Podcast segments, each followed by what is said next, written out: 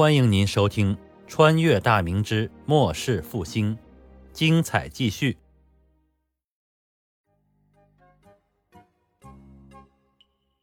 俗话说：“春宵苦短，此短还是彼短？”各位自己细品就好。在大婚后的第二天早上辰时，朱次郎夫妇分别穿戴朝服和命服，依次到义安皇后、崇祯、周后面前行礼问安。太子三跪九叩，太子妃三跪三叩。从今日起，王之兰便正式成为了天家的一员。随后，关于这场盛世大典上的一些趣事，也成了京城百姓之间津津乐道的话题。而这些趣事都是发生在海外藩属国官吏嘉宾的身上。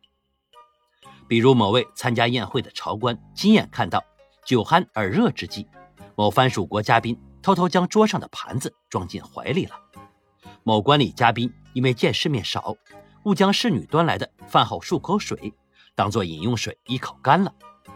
某国王子看中一位侍女，想娶其为正妻，等等诸如此类的事情，都被朝官们当作趣闻讲给家人。没过几天，这些趣闻就传得满城皆知。百姓们在笑谈的同时，都对自己身为大明人而倍感骄傲。要知道，这些藩属国嘉宾可都是本国的上层人物，在本国里也是呼风唤雨的存在。没想到，竟然连大明的一个七品芝麻官的见识都不如。蛮夷之地就是出蛮夷呀！这天下只有我皇明之人才配称华夏。看来大明教化天下的职责还是任重道远呢。京城里的百姓哪里知道，这些前来观礼的，诸如真腊、西罗、詹城、伯尼等等小国的王子，或是高官贵族，在出临北京时。小小的心灵便被大大的震撼了一把，在他们本国的国土上，何时见过北京这种宏大洁净的大城？何时见过如此精美绝伦的建筑？何时吃过品种如此繁多的美食？何时目睹过如此相貌、气质、身材都属完美的妇人？大明京城的一切人和物，都让这群藩属国贵宾既感惊奇又觉自卑。原本在本国时，他们都自以为。平时所享用的物质已经是天下最好的了，但是今天才知道，用井底之蛙来形容自己，可以说分毫不差。等到应邀进了紫禁城之后，这群嘉宾直接傻掉了，心里的自卑感瞬间渗透到了血管骨髓之中。原来大明天子居住的地方，堪比他们本国一座大城。相比之下，自己日常所居简直就跟猪圈一样，又脏又小。当有人好奇的小心翼翼地问道：“大明天皇陛下所居住的皇宫到底有多大时？”鸿胪寺官员眼底的轻蔑一闪而逝，随即轻描淡写地告诉这群土包子：“这只是前殿，圣上所居在后宫，你们看到的这些只是皇宫的一个角落而已。”在经历了一连串的震惊之后，这些嘉宾都变得麻木了，但他们的内心深处正在重新定位。自己国家与大明之间的关系，儿子辈降为了孙子辈。太子大婚仪式结束后的几天里，藩属国的嘉宾们在鸿胪寺官吏的陪同下，开始在京城进行参观和购物等活动，用大明银币购买大明的商品。不过与以往不同的是，这次观光项目里增加了理工学院。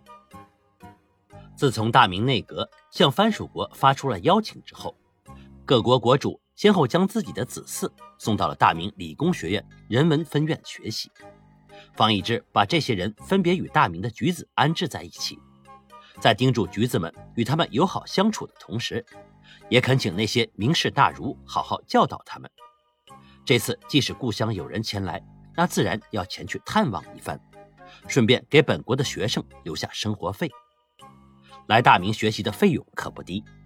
这些留学生除却每人每年缴纳两百银币的学费外，另外还要支付被服、食宿费、文房四宝费、课本费、辅导费、外出观光费等杂费，杂七杂八的加起来，每年总计需要五百银币左右。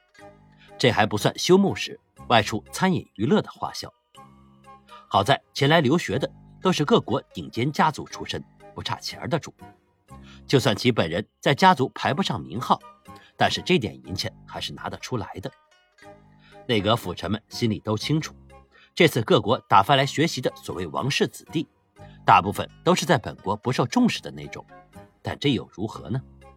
在内阁制定的计划中，只要这些人真心热爱和仰慕大明的文化，对大明忠心，那等到他们学成回国后，大明会动用一切力量扶持他们上台掌权。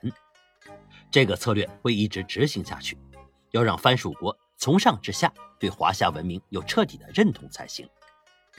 阁臣们认为，顶层决策者是最重要的。既然皇帝想要建设华夏文明圈，那各国的决策层必须要对大明朝廷的号令并行不悖，否则便应该被淘汰掉。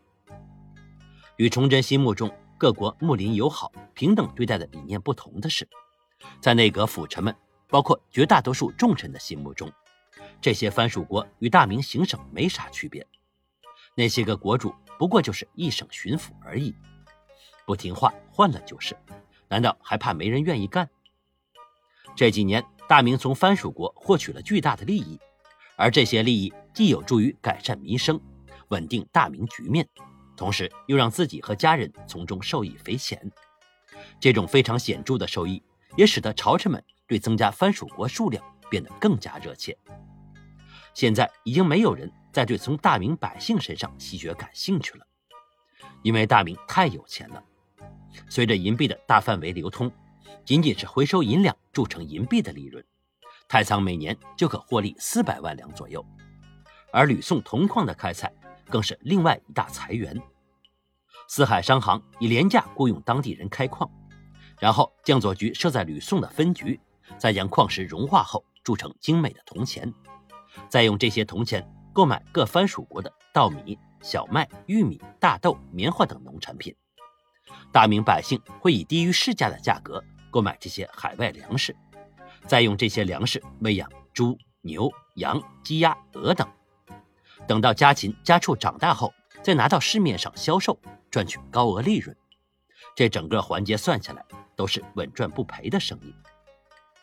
大明百姓自产的粮食，除了口粮以外，以每担三千银币的价格售卖给四海酒业，而采购的海外粮食价格只有一钱银币一担。这一来一去，无形之中每担就赚了两钱。说句不好听的话，现在大明百姓想亏钱都难。其实有些人早就明白了，朝廷这种策略其实就是把原本该大明百姓负担的转到了别人身上而已。您刚才听到的是长篇历史穿越小说《崇祯八年末世复兴》，感谢您的收听。喜欢的话，别忘了打赏、关注、评论，支持一下主播，谢谢大家。